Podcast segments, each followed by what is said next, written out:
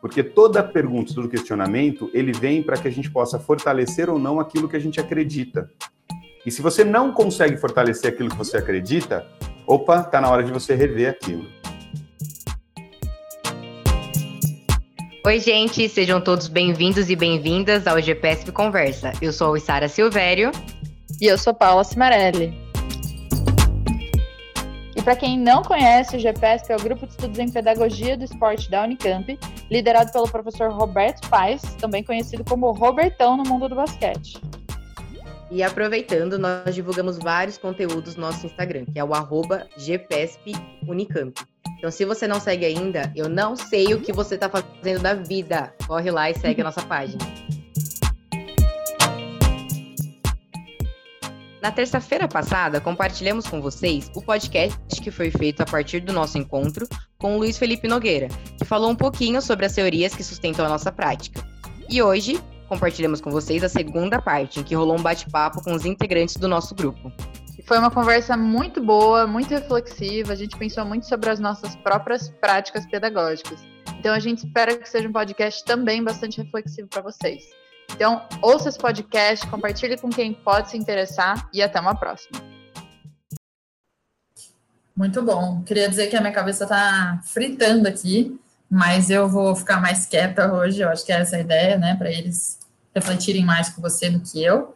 Eu só queria dizer que é, é muito bom ver um estudo que traz como contribuição final ou uma das reflexões finais é, a necessidade da gente repensar a nossa prática e aquilo que a gente acredita, assim. É, mas legal, o Matheus tem uma pergunta, depois a Julie tem. Gente, quem tiver perguntas, vá, vão colocando é, no chat, tipo, quero perguntar, para vocês ficarem à vontade, tá? Para não ficar é, mediando muito. Vai lá, Matheus.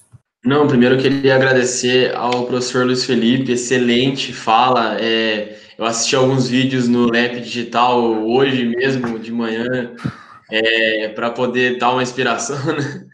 E, assim, não, o conteúdo é excelente. Eu acho que, na verdade, a, a fala traz dois desafios, né?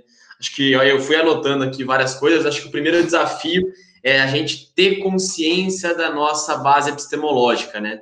E, e o segundo desafio seria, no caso, transferir essa, essa, essa nossa consciência para a prática. E aí eu, eu meio que é, adaptei o termo, eu logicamente estou colocando a discussão, não sei se é correto, mas eu adaptei o termo de é, transferir para a prática, né? No caso, colocar em prática a nossa, a nossa consciência, a aproximar a nossa consciência da prática, pelo fato da, da, das últimas colocações, das últimas referências que foram colocadas.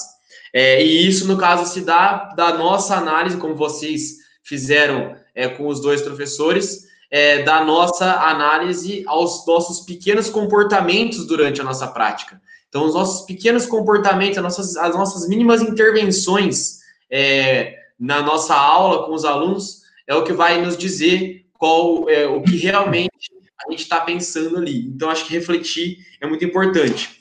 E, e, no caso, eu já vou ligar com a minha pergunta, é a questão da, da professora, né, dessa última exemplificação, que ela fala muito do que eu penso na quanto pergunta aqui, é, referente às três esferas, no caso, as três bases epistemológicas, né, naquele desenho das esferas é, com intersecção.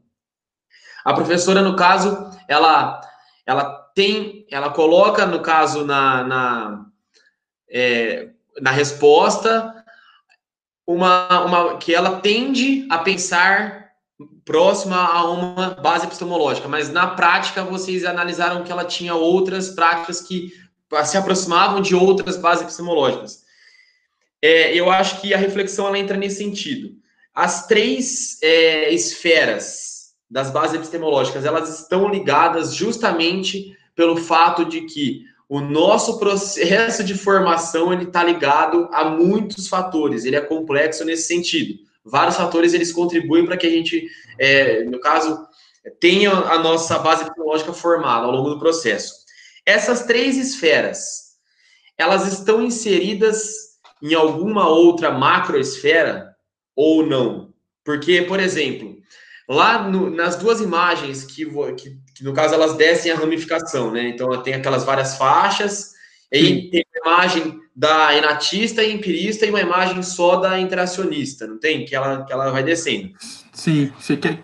Eu posso colocar ela aqui, se você quiser. Pode, pode ser, pode ser. É, o... é, essa então, e aí no caso, no caso, elas em, em imagens diferentes, separadas. Porém, na imagem das esferas unidas em intersecção, elas estão juntas ali. E a aprendizagem é, na intersecção das três se dando com a interação das três. É, no caso, essas, essas três esferas, elas estão inseridas em que contexto? Elas estão inseridas em isso, essas três. Tem alguma macroesfera que elas estão inseridas dentro que, que envolve elas? No caso, contexto ou, ou algo maior que elas que essas que essa intersecção dessas três estão inseridas?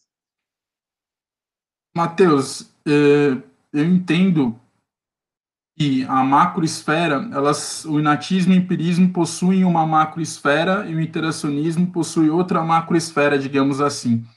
E na aprendizagem, no contexto de aprendizagem, essas macroesferas se unem. Essas macroesferas seriam os paradigmas, né? embora que eles estejam debaixo da, das próprias epistemes, o paradigma, simplificando muito, é o modo, é a lente pelas quais a gente enxerga o mundo esse paradigma mais hegemônico derivado numa corrente filosófica racionalista, é o que norteia, é o que dá origem a essa perspectiva mais inatista de aprender, essa perspectiva inatista de se aprender conhecimento, não aprender, mas aprender, de fixar conhecimento, e a do empirismo também, ainda que opostas, uma conhecimento de dentro para fora, outro absorve o conhecimento de fora para dentro, mas uma macroesfera, digamos, com uma origem em comum, entendendo o interacionismo a partir do paradigma emergente ligado a uma perspectiva de complexidade,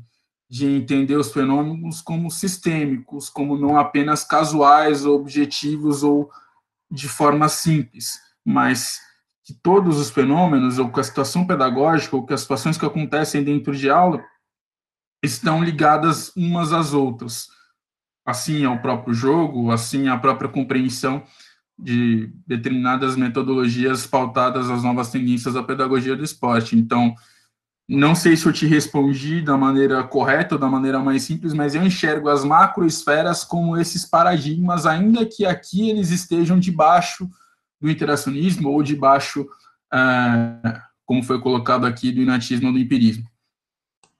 Perfeito, não, perfeito, respondeu. Respondeu sim, perfeito. Obrigado.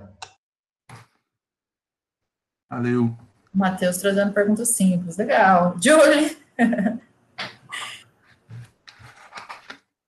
tá dando para me ouvir? Sim. É, primeiro eu queria saber, você dá aula? Você dá aula em escola? Você é professor não. de educação física Não, escolar? em escola Não? nunca dei. Tá. É, então eu vou pedir mais sua opinião de quem, né? Eu, eu gosto de uma coisa um pouco mais prática, mas aí eu já vou deixar aberto para quem eu sei que já dá aula é, dentro do, do contexto escolar. E quando, quando vocês, quando a gente vê esse tipo de, de pesquisa, eu não sei se é uma coisa particular ou se acontece com vocês também, de que parece que a gente já sabe o que vai vir, assim. Parece que, ah, não tem como você se, se embasar numa coisa só. É, e aí a minha, minha pergunta é mais assim, como que a gente consegue seguir por um caminho que seja é, para o nosso objetivo seja o que divague menos, entendeu? Porque é muito complicado. Eu, eu, o que eu vejo e tudo que eu ouvi assim parece que faz muito sentido e aí eu fico um pouquinho um pouquinho confusa com isso. É, você, desculpa se eu não entendi, mas é como a gente é, pode ser mais lógico seguindo determinada base epistemológica, é isso? Isso. Eu penso que. Será que é possível isso? Ou, ou não sei.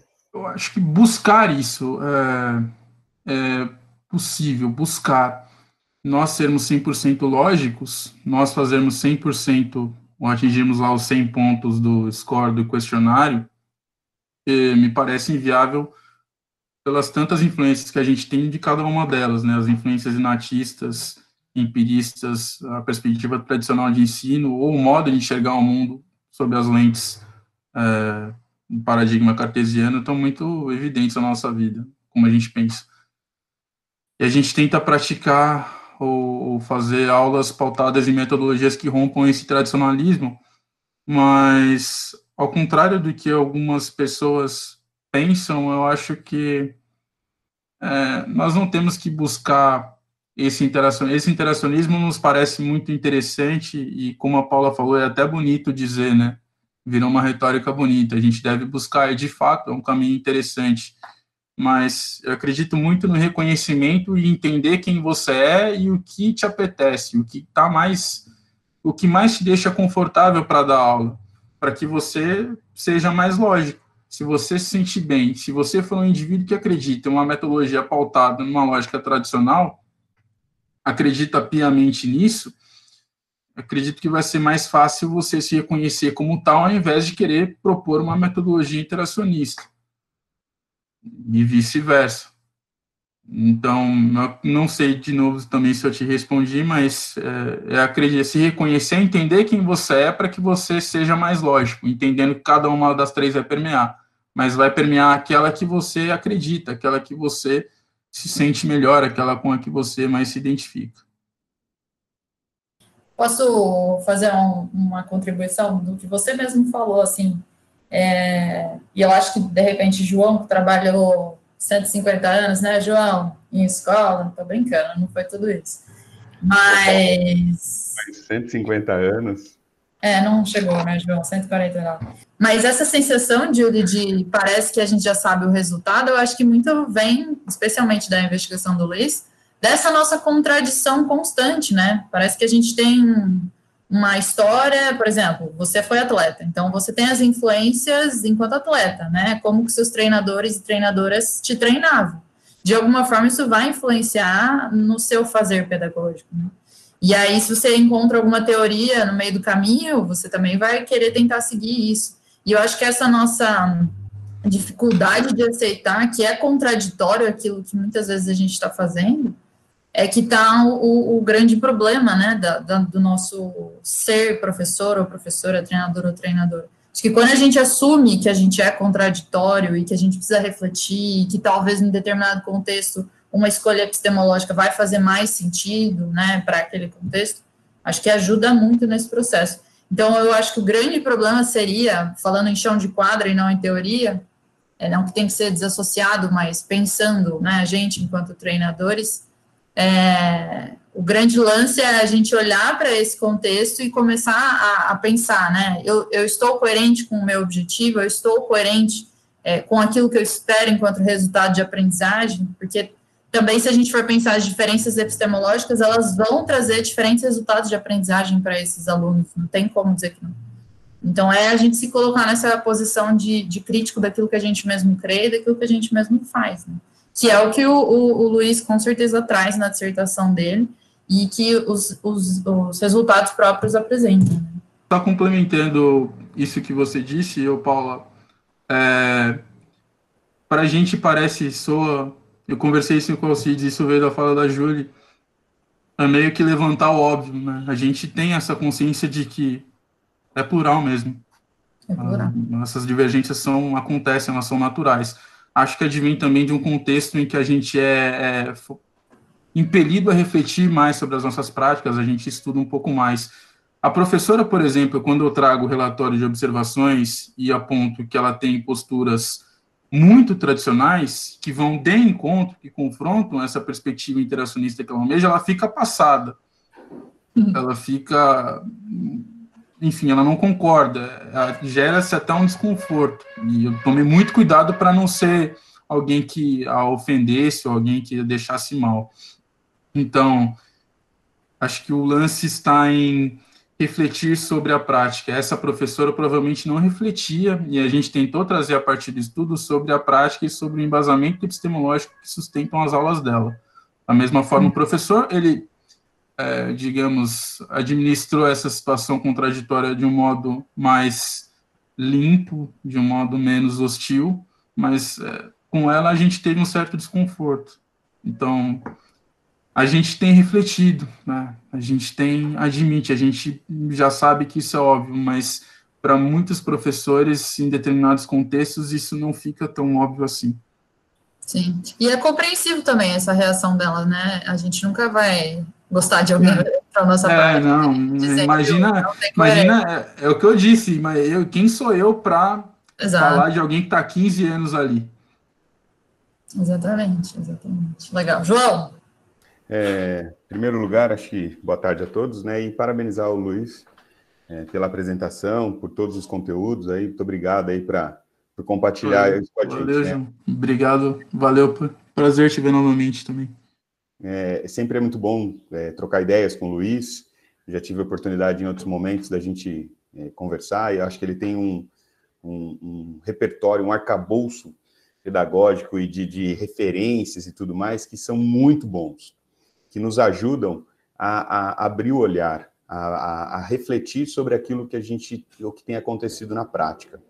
Só que, eh, sem ser ousado, mas assim, só querendo pôr um pouquinho de questionamento e, e bagunçar um pouquinho, né, até a mim mesmo, porque está, eh, já mexe demais com todas as minhas bases de trabalho e tudo mais. Como a Paula disse, eu já tenho um tempo, um tempo grande na, na docência, né, eu já eh, trabalho praticamente desde a faculdade, eu trabalho dentro de escolas e sempre trabalhei. É, mas tem uma coisa que, que eu acho que, que mexe diretamente com tudo que está acontecendo. São é, algumas referências. Primeiro, a gente tem uma referência de contexto histórico, que a gente não pode negar. E todos nós sofremos essa influência. Então, a escola, quando eu vejo esse metrô que o Luiz passa, né, que ele fala, é, hoje nós estamos conseguindo ver uma, uma construção de uma, de uma linha de metrô é, grande. Quando eu comecei na minha docência, essa linha de metrô ela não estava desse tamanho, ela estava bem menor. Então, a minha mudança, ela se deu muito pelo que foi acontecendo dentro do processo e pelo que eu acreditei que pudesse interferir diretamente na minha prática. Então, as pessoas têm resistência? Tem. Trabalhei com vários professores, muitos professores, professores que, que contribuíram muito para a minha formação pessoal e profissional, é, mas pessoas que têm muita resistência. E quando você traz uma coisa dessa, não é porque eu tenho, a pessoa tem 14 anos, ou tem um ano, ou porque tem 20 anos, ou 25 anos de, de docência, que ela não pode ser, de certa forma, uh, perguntada, questionada ou, ou mexida. Eu acho que a gente precisa disso, porque toda pergunta, todo questionamento, ele vem para que a gente possa fortalecer ou não aquilo que a gente acredita. E se você não consegue fortalecer aquilo que você acredita, opa, está na hora de você rever aquilo. Então é um pouco da minha da minha prática, né, da minha do que mexeu comigo.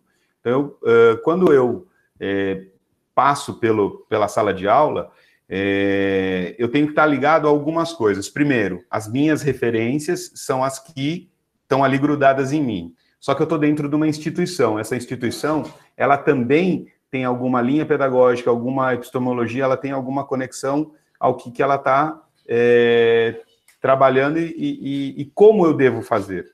Então, eu tenho até algumas limitações de aonde eu posso chegar ou não. Então, quando gera uma instabilidade, onde gera um problema, uma dificuldade, tem muito a ver um pouquinho com isso.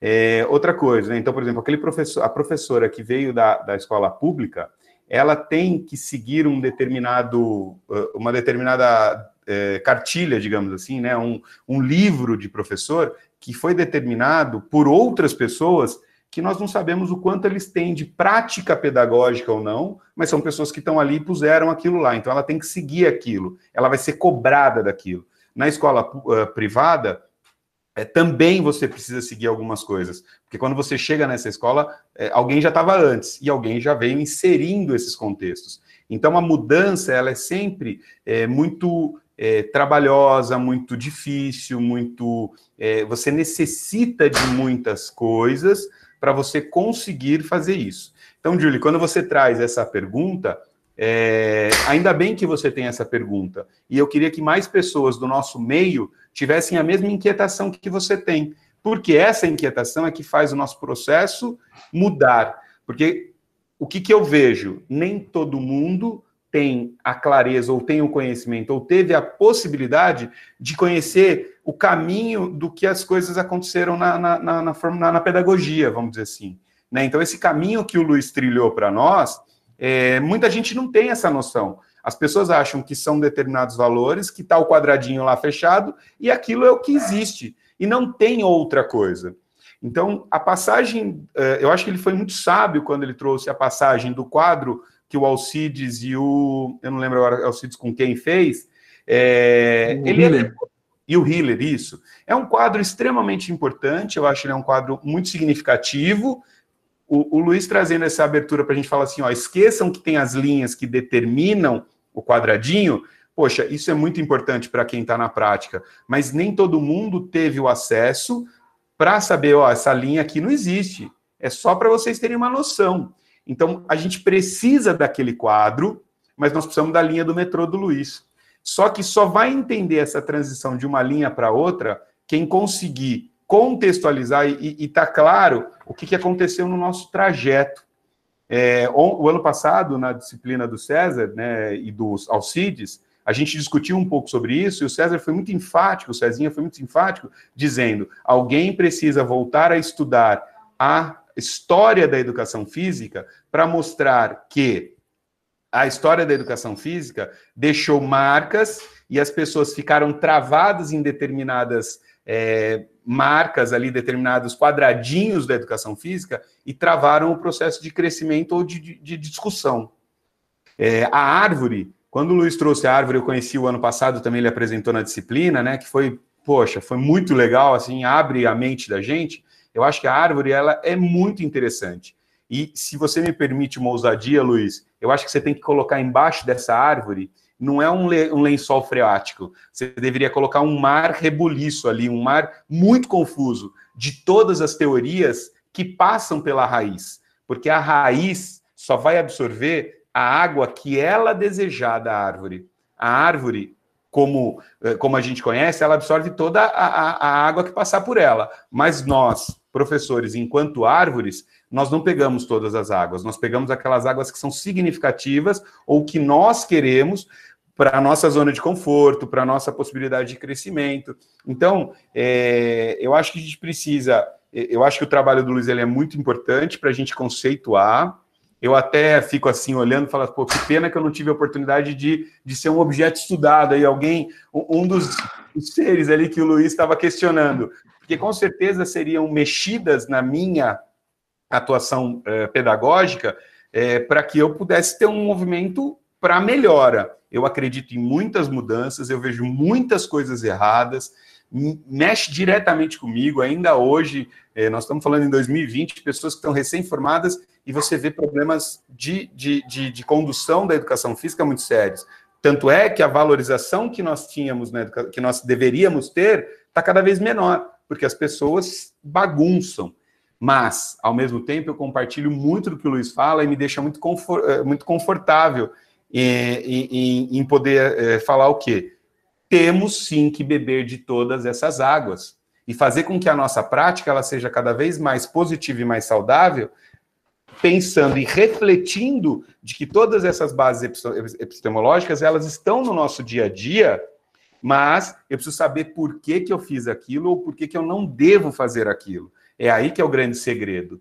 Num determinado momento aí da, da, da carreira, a gente discutiu é, se deveríamos ou não montar uma lista de jogos é, para um contexto, né? Para um clube de futebol que eu estava trabalhando na época, a gente tinha mostrar uma lista de jogos para os professores. Então a gente começou é, combinando. Ah, então vamos fazer jogos que são jogos de pequeno espaço, de médio espaço, grande espaço. Então a gente tentou delimitar as medidas.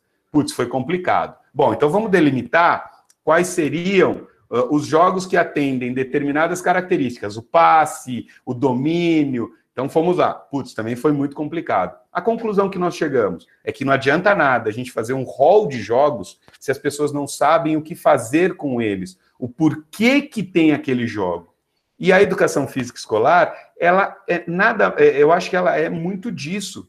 As pessoas precisam entender que existe um um leque grande de história, de passagens que nós somos obrigados a conviver e a viver dentro delas, mas que nós temos que aproveitar de cada uma delas para poder é, é, encaminhar ou não para aquilo que pode ser positivo para dentro da formação. O que, que nós desejamos fazer? Se eu quero ensinar o meu aluno, por exemplo, a jogar basquete dentro da escola, eu preciso entender que eu tenho ali dentro crianças que querem basquete crianças que não querem basquete. E aí, como é que eu vou fazer com isso? É diferente da escolinha ou do clube, que o cara entra para fazer basquete e ele vai porque ele quer fazer basquete. E aí, como é que eu vou trazer esse indivíduo para dentro da minha aula? Sabendo que ele tem que participar ou não, para ele contribuir com aquele que é interessado. E, acima de tudo, ele precisa ter conhecimento, ou conhecimento não, ele precisa é, participar para ele também saber. Ele não conhece basquete. Como é que ele vai falar que ele não gosta?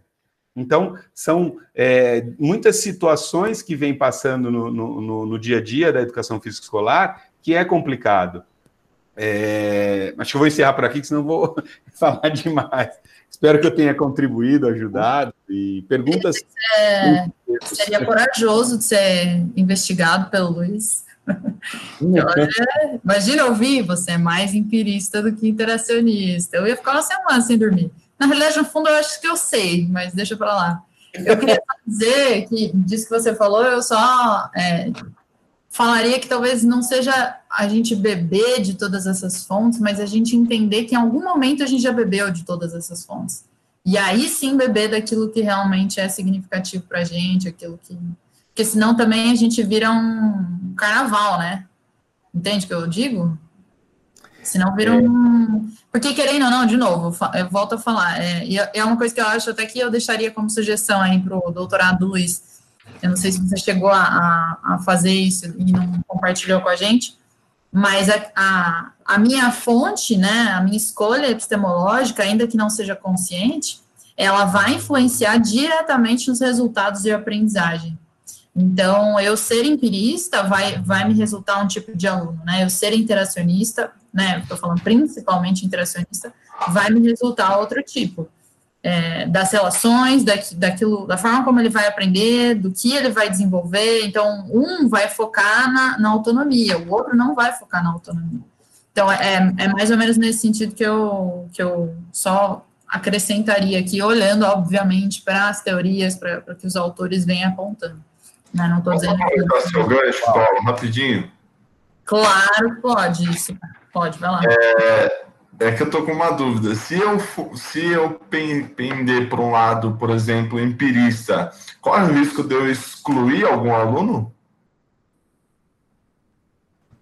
Eu vou deixar o Luiz responder, porque ele é um especialista nisso, mas me adianto que isso tem muito sentido. É, eu não, vou, eu não quero ser tão taxativo, mas existe grande chance de sim. Depende do contexto mas a perspectiva empirista trata da aprendizagem como se ela fosse um caminho único, né? Como se todos fossem iguais ou tivessem níveis de habilidade muito próximos e alguém que tenha um nível de habilidade muito diferente acaba sendo prejudicado. É, daí, também uma das explicações, não sei se é a principal explicação, mas principalmente no alto rendimento esportivo, essa perspectiva empirista ainda é muito forte porque ali os níveis de habilidade, os níveis de competência para jogar são altos normalmente. E, mas uma perspectiva mais de iniciação, é, são muito grandes as chances de você excluir alguém. Eu acho que eu posso me dizer, sendo empirista, tratando das experiências que eu tive, que eu sofri disso, é, sendo alguém que estava inserido num contexto de aprendizagem esportiva ali voltado ao futebol, com um nível de competência naquele momento menor, por diversos motivos, porque eu maturei mais devagar, outros maturaram mais rápido do que eu, mas eu não consegui me desenvolver e, e abandonei a prática esportiva. Então, você acaba vitimizando sim muita gente por essa lógica. Essa pergunta eu pensei mais, por exemplo, que a Paula deu o exemplo dela pensar, pender para um lado e ela colher os frutos, os alunos, os, os atletas colherem os frutos no final. E aí eu pensei nessa pergunta, mais pensando no lado da exclusão. Mas está respondido, muito obrigado. Eu acho legal, é legal a gente pegar esse negócio do tempo, né? Porque o tempo, às vezes, nem tanto é a nossa é, visão enquanto professor. O tempo, muitas vezes, ele é determinado por algo que vem de cima, né? O que a instituição, ou que o plano geral da educação e o caramba quatro. Então, a exclusão, é, mesmo que a gente é, trabalhe com outras possibilidades de, de, de, aprendizagem, né, não só o empirismo, qualquer outro, a exclusão ela também pode ocorrer, porque a gente muitas vezes ela é sugado pelo sistema ou você é obrigado a dar conta daquilo que eles impõem como limite. É, eu gosto de falar muito do vestibular, a questão do vestibular, né? É, o vestibular ele mexeu muito com o processo de ensino-aprendizagem. Então, é, as pessoas até então, até alguns anos atrás, vamos falar em duas décadas, não sei, tinha-se uma obrigação no ensino médio, mas era uma obrigação de formar as pessoas, né? Você tinha que passar por aquele processo de ensino-aprendizagem. E até tinha os colégios técnicos, né? Um pouco depois surgiram os colégios técnicos. E aí, com o tempo, o mercado começou a obrigar é, as pessoas terem resultado. Então, o ensino médio, que era bom, era o que tinha maior resultado. Então, ela passou a ter um outdoor como referência de educação.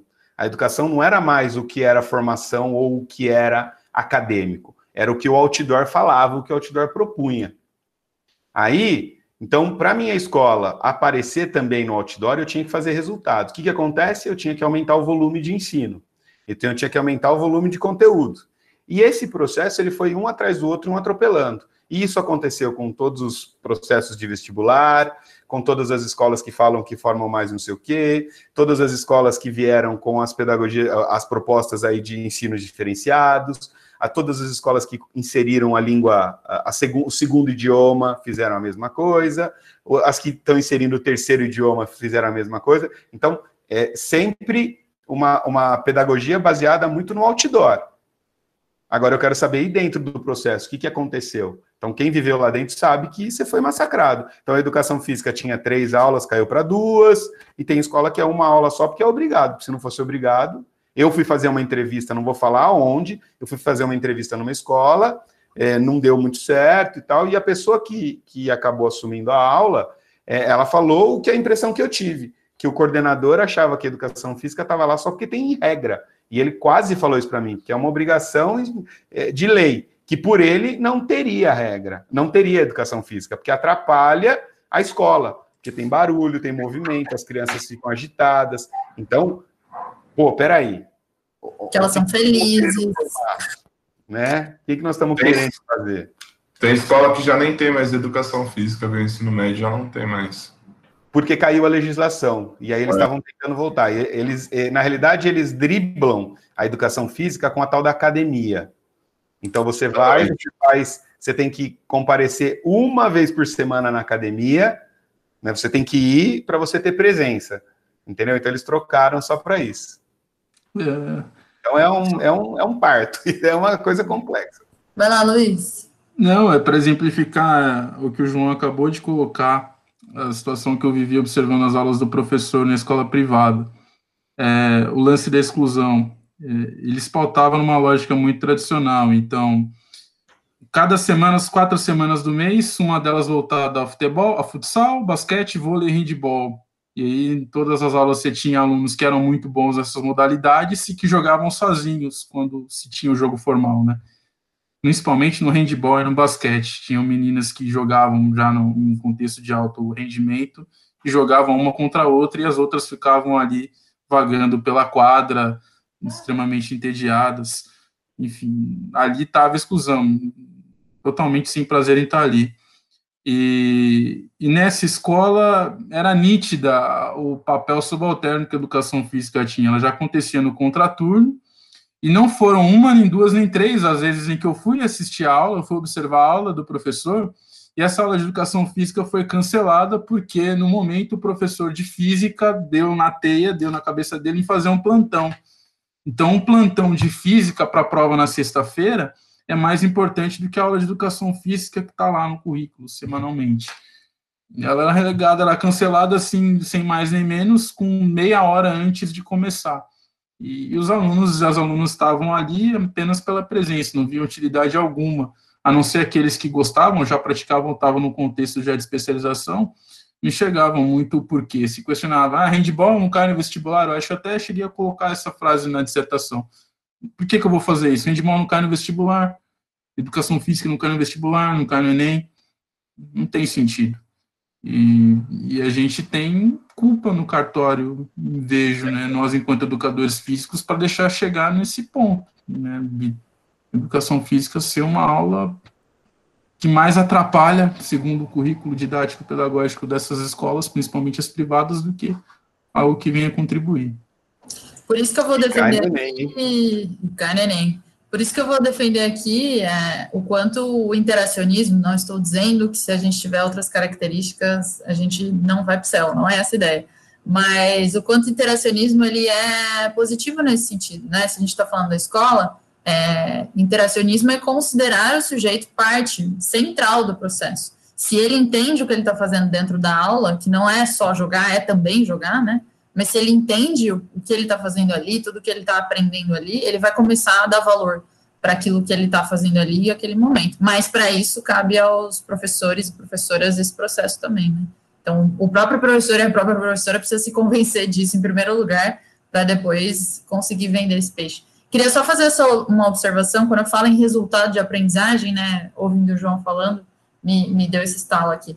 É, não estou pensando numa linha de raciocínio muito pragmática, tá? É mais no sentido de consequência daquilo que ele aprende, não do produto final, né? Da ideia do produto, mas efetivamente quais são as consequências desse processo de aprendizagem. Esse, assim, essa observação é importante. Ô, Berna, você quer fazer uma pergunta, né?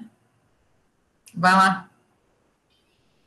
É, eu estou com medo até de mudar de assunto, que a gente está falando já faz uma hora. Não tem problema quase, Não tem problema algum. ficar mais uma hora se a gente mudar de assunto. Se ficar mais uma hora, vai ficar você e o Luiz. Tô brincando, vai lá. É, primeiro, assim, Luiz, parabéns aí. Eu tô fazendo a matéria lá com o Alcides, o Luiz é, é um dos pads nas duas matérias, né? Então, eu tô vendo o Luiz mais vezes por semana que eu vejo meu irmão. Então, é, parabéns pela apresentação. E eu sempre falo aqui das matérias do Alcides no, aqui no GPF e o quanto tem me uh, assim, quando tem contemplado a minha prática. Eu acho que isso é, é muito importante para mim, particularmente falando. Uh, Luiz, assim, a minha pergunta ela é, ela sai um pouco da, da educação física escolar, ela entra um pouco mais na, na, na questão do treinador esportivo, é, puxando um pouco o peixe para o meu lado. É, porque, assim, uh, primeiro que eu acho que existe muita dificuldade ainda de, cara, 99,9% dos treinadores esportivos de entenderem esses conceitos, entenderem essas teorias e de que maneira elas uh, reverberam no trabalho deles, entende? Esse é o primeiro ponto. O segundo ponto uh, que eu vejo é que ela é, muitas vezes, se a gente não tem uma base sólida, ela é muito complicada de ser compreendida. Entende? Então, peguei o, o, texto complementar que a Paula mandou sobre é, ambiente de aprendizagem, ambiente de jogo, do, do capítulo do livro, é, que o Alcides escreveu nesse capítulo, inclusive. Uh, cara, e eu, eu olhei assim e falei, esse, esse capítulo é espetacular, é fantástico, assim, na minha cabeça aquilo era maravilhoso. E aí eu fiquei, não, eu preciso passar isso para frente, eu preciso passar isso para frente. E, e, eu trabalho com, com um treinador lá no, no tênis, em outro, em outro ambiente, que ele é um cara extremamente aberto, ele é um cara tipo assim, que conversa, a gente troca muita ideia, só que ele não tem a base. E aí eu fiquei pensando, falei, cara, como é que eu vou passar para ele esse conteúdo que é extremamente complexo? E aí eu digo na questão de compreensão literária mesmo, você vai ler, é difícil, entendeu? Se você não tem uma base anterior, fica muito difícil você compreender aquilo. E aí minha pergunta vai nisso. Como que eu, estando no meio consigo, com essas bases, entendendo que, que o que ele está fazendo, ou entendendo o que outras pessoas estão fazendo, é, pode ser alterado, pode ser melhorado, como que eu consigo ajudar essa pessoa é, de uma maneira mais simples, entendeu? Sem eu necessariamente entregar para ele um capítulo de um livro do, do, do Alcides, que vai ter uma, uma, uma escrita difícil, mas que assim, que quem tem essa base consegue compreender, entendeu? Tipo, como, como que eu é, consigo e aí, parafraseando a professora Paula de psicologia, a gente muda o mundo mudando as pessoas, né? Como é que eu consigo, de certa forma, colocar um grãozinho de semente nessas pessoas que estão à minha volta, nas pessoas que eu influencio, uh, e que eu tenho contato, é, tipo assim, sem dificultar esse processo, porque a princípio isso é, é, é pesado, entendeu? É massivo, é maçante, é, sabe, é, é uma leitura difícil, e, e assim, não sei, entendeu? Entendeu minha pergunta? Acho que ficou claro. Entendi. É, não sei se eu vou conseguir responder, mas na minha cabeça, como ser simples, é, a gente sendo simples. Como simplificar? A gente simplificando. Simplificando como? Entendendo que o sujeito não vai conseguir ler um texto da complexidade, nem entender os conceitos daquela forma.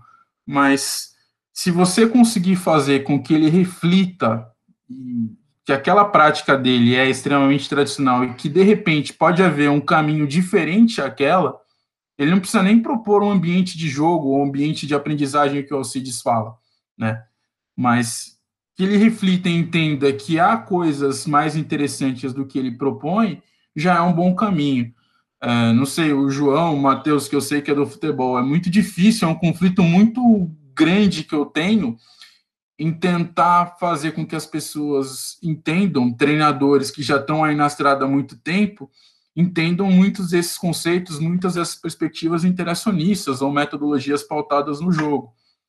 É, é muito difícil. E, e aí eu coloco um meia-culpa muito grande, é uma angústia interna que eu tenho, acho, não sei se a Paula tem, do quanto a gente, enquanto aqui na academia, está disposto a dialogar com o pessoal da prática, que está ali no chão de quadra, mas dialogar de modo simples, não dialogar com demonstrando verdades absolutas ou ratificando que o interacionismo é melhor que o empirismo, que o que a gente está propondo aqui é muito melhor do que ele faz, mas aproveitando o que ele faz, valorizando aquilo que ele tem e, poxa, mostrando, ó, você está fazendo essa determinada atividade, mas se você de repente fizer um jogo, você pode contemplar determinadas competências que são trabalhadas nessa atividade tecnicista que você faz.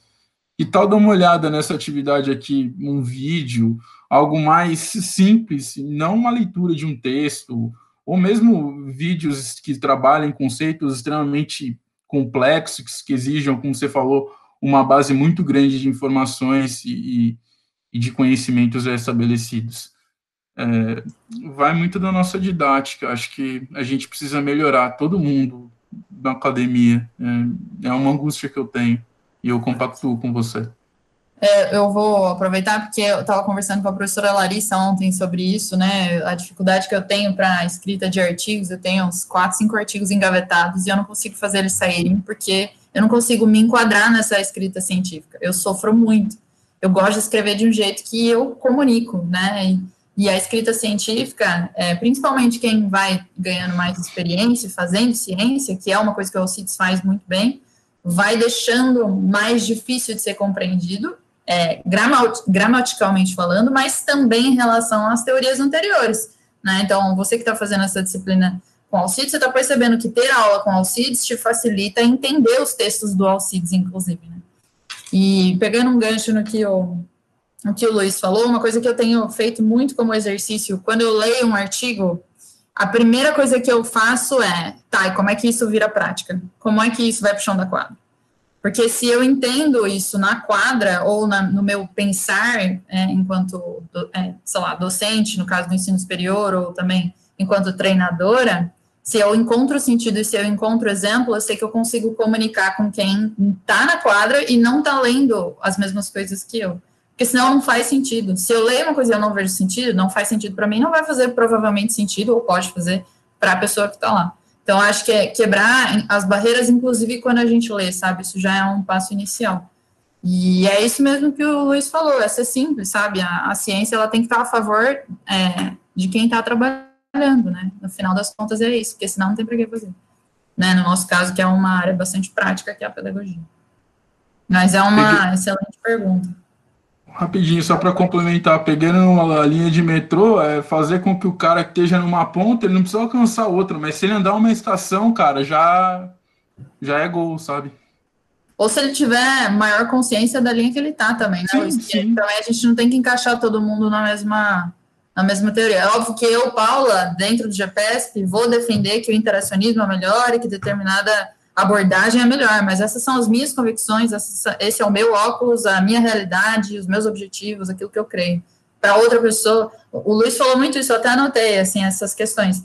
É o contexto que eu estou inserido, é a minha história de vida, são as minhas crenças, é a minha formação pensando nos diferentes espaços, é meu processo de aprendizagem e especialmente é a minha experiência prática, o que é que eu faço com a minha experiência. Né? Porque senão eu, eu morro lá na, na, na, graduação, eu morro com aquilo que eu aprendi na graduação, coloco os conhecimentos, os saberes que o, Tardif fala e vou eu vou ser só uma pessoa para o resto da vida. E aí eu sou aquelas pessoas que sou 10 anos dentro do contexto e eu não mudo nada e eu também não sou experiente, porque eu não me desenvolvi, eu continuei com aquele meu pensamento, né? E aí por isso que eu gosto tanto do Jarvis, que é um sociólogo que vai defender que a gente aprende desde o momento que a gente nasce e vai parar de aprender quando a gente morre. É óbvio que esse aprender vai depender da nossa capacidade de reflexão e do eu querer aprender, né? E não só é, existir, né? Acho que a gente pode fazer diferente. Nosso horário está apertado, são 5h32. Se mais alguém quiser fazer uma pergunta, está liberado. Quem vai? João está com o microfone aberto, mas o Matheus tinha pedido. Vai, Amado. fazer? Não, então, como... Tô brincando. Não, então, como o tempo já está esgotado, então eu vou fazer a pergunta que o, na verdade, em cima do que o Luiz falou num vídeo é, do LEP Digital, quando eles falam de currículo de formação, né? E aí é, é colocada a questão de na, tomar cuidado na questão de maquiar as, é, a questão da, da prática empirista, no caso da, da base é, epistemológica empirista, por meio de, das relações interpessoais com, do professor com os alunos. É mais ou menos nessa linha. Como se dá esse processo de maquiar uma prática é, mais tradicional, empirista, no caso, como mencionado, por meio de é, no, é, construir o um ambiente é, positivo ou, ou, nas relações interpessoais? É, eu vou pegar como exemplo também a professora, isso foi muito nítido nela. A construção, ela era uma professora extremamente querida, ela tinha uma relação interpessoal com todos os alunos e alunos ali muito legal, é, e que esse lado mãezona, esse lado é, pautado nessa psicologização, maquiava muitas das abordagens que foram faladas aqui.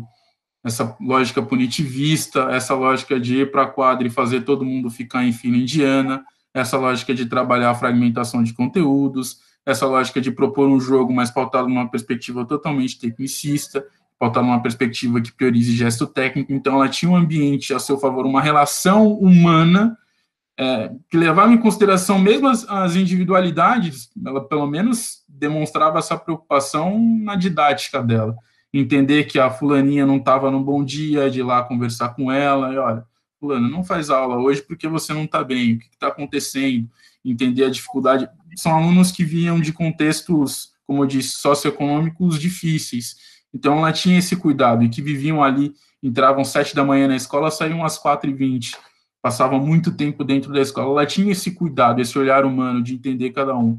Mas a condução pedagógica na aula dela tinha esses elementos extremamente tradicionais. É, algumas das discussões que a gente tem nas aulas de pedagogia do esporte, esportes coletivos lá na, com Alcides, é que isso também pode ser reverberado por meio do próprio jogo, né, de um treinador que ou de um professor que se utilize de metodologias pautadas em jogos, mas que tem uma condução extremamente diretiva, faz isso, faz aquilo, e não deixa o aluno ou aluna viver o jogo, viver a imprevisibilidade do jogo, né? É, são existem essas nuances aí, a gente acaba escorregando. É, faz parte da contradição, é claro, a gente acabou de dizer, não vamos demonizar. Isso acaba fazendo parte até por conta das influências que essa perspectiva tradicional tem sobre nós. Mas é, cabe a gente refletir, né? Em como ser menos uh, incoerente nesse sentido. A gente entende a incoerência, mas não, não quer dizer que ela tenha que se perpetuar. Não Perfeito. sei se eu consigo te responder. Perfeito. Eu acho que até, na verdade, o desafio é, é, é levar para métodos o discurso de refletir a prática, né? Porque a gente, a gente fala, acho que, muito de refletir a prática, mas a gente discute pouco métodos de refletir entendeu? Então, por exemplo, como nós vamos refletir a prática? Por que meios?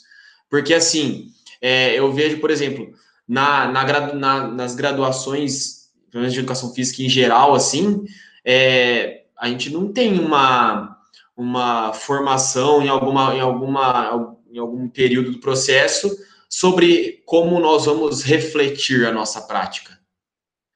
Eu acho que é por isso que acontece muito as questões da, da pesquisa, é, da, no caso da dissertação do Luiz, da, da, da professora, e essas contradições acabam acontecendo, acho que mais justamente por causa disso, porque acho que a gente não a gente ainda não tem ou estamos desenvolvendo e precisamos desenvolver essas técnicas de refletir essa prática.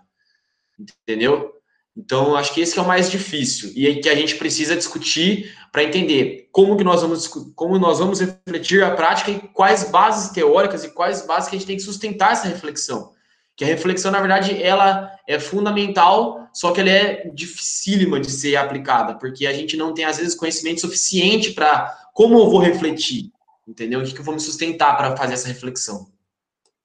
Sim, e aí só gostaria de complementar. É, o modo como você reflete certamente vai ser diferente do modo como eu reflito. Em fomentar é, oportunidades para que a pessoa se encontre e encontre a maneira mais legal dela refletir, seja fazendo um diário de campo, ou seja, principalmente o que é feito aqui, a interlocução, a discussão com outros professores, a discussão com pares, a discussão com pessoas interessadas na área.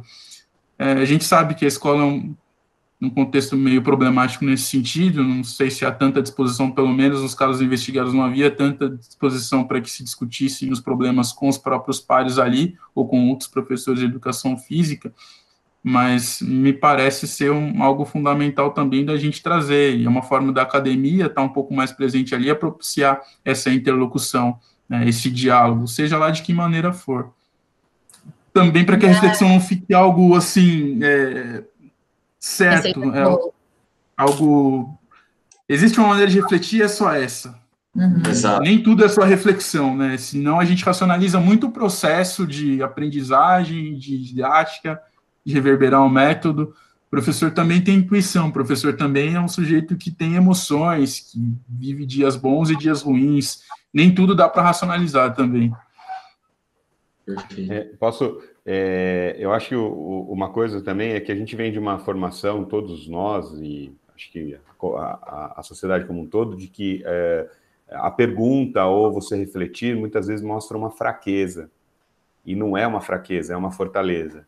E essa fraqueza, as pessoas não discutem dentro da escola porque elas têm medo de perder a sua posição. E isso é muito complicado. Então, todos os lugares, quando você vai discutir com alguém, é, ou você vai propor, ou qualquer coisa, é onde gera ali uma certa instabilidade na relação, porque as pessoas têm medo que você está querendo ou ocupar aquele cargo ou que alguém ocupe o seu cargo, né? Então esse medo mexe muito com as discussões. Então até, se vocês me permitem voltar na pergunta do Bernardo lá, né, que o Bernardo comentou, né, como ajudar o cara?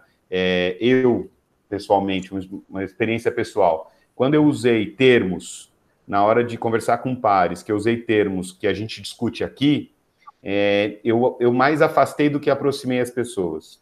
Quando a gente simplesmente, na prática, as pessoas foram ver, nossa, que legal, o que, que é isso que você fez? Oh, pô, que legal, por que, que você fez isso? Né, você acolhendo, então é, é, as coisas acabam caminhando, porque a pessoa se sente é, é, é tranquila para você poder discutir alguma coisa com ele, principalmente quando as pessoas são mais velhas que você, é, não velha de idade, velha de tempo de, de, de trabalho, de tempo de, de local porque eles precisam, infelizmente, a gente vive, é, até na, na, fala do Luiz hoje no, no, no, podcast que eu escutei também, fala lá do técnico que precisou de quatro anos para começar a ganhar título. A gente não tem essa paciência na nossa cultura. Então, o que, que acontece? E, e o futebol acaba passando para todos os outros lugares. Então, as pessoas ficam com esse receio. Então, às vezes, a simplicidade, é o que a Paula falou, o Luiz falou, a simplicidade. É, olhar pequenas brechas para você fazer alguma, putz, que legal, ô, oh, vem cá ver minha aula, o que, que você acha disso aqui? Traz o cara para dentro da sua aula, faz ao contrário, pede para ele vir criticar, vir olhar a sua aula. Às vezes esse caminho inverso é, proporciona a, a, o caminho, é, proporciona é, a linha de comunicação, que é, que é legal, entendeu?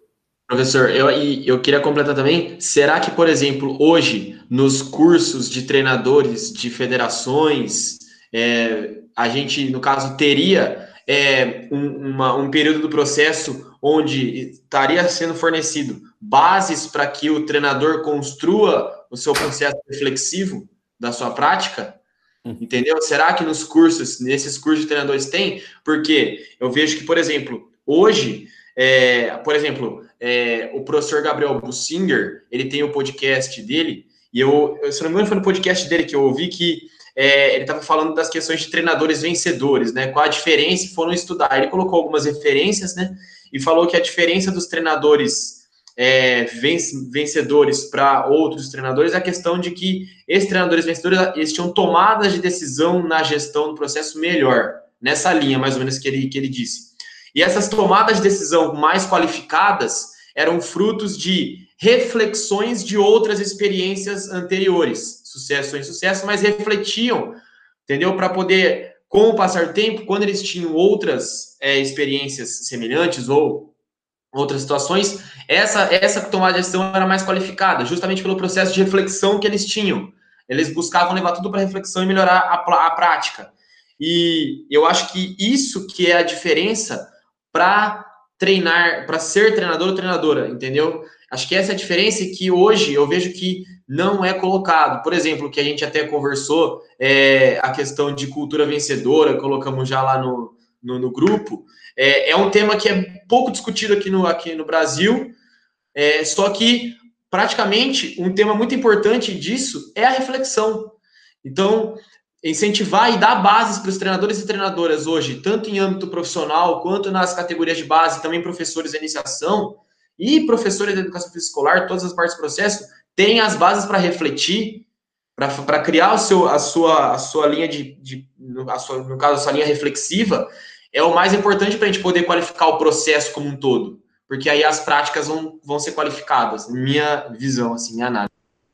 Eu acho que dá para a gente simplificar e, e encerrando, é, a reflexão, é, né, nesse caso a gente estava falando sobre bases epistemológicas, né, como que a gente manifesta, quais são os nossos comportamentos na prática, né, que o Luiz trouxe aqui, é, mas a reflexão, ela não é esse bicho de sete cabeças, Matheus, e eu acho legal você trazer essas inquietações, assim como ela também não é só eu estou arrastando um carrinho e vou guardar meu material e estou pensando no que aconteceu, também é, também é pensar durante o meu chão de quadro, mas movimentos significativos nessa direção. Repensar minha história, repensar os porquês que eu faço o que eu faço, é, me colocar o tempo inteiro em questionamento quando eu tiver com, com os meus atletas, com os meus alunos, é, abrir meu olhar para aquilo que o meu par faz, né? E aí é, concordo que, por exemplo, dentro da educação física escolar, que foi o contexto que a gente falou aqui, qual a carga horária desses professores, né? Será que eles têm tempo para sentar e conversar, né? Como que é isso?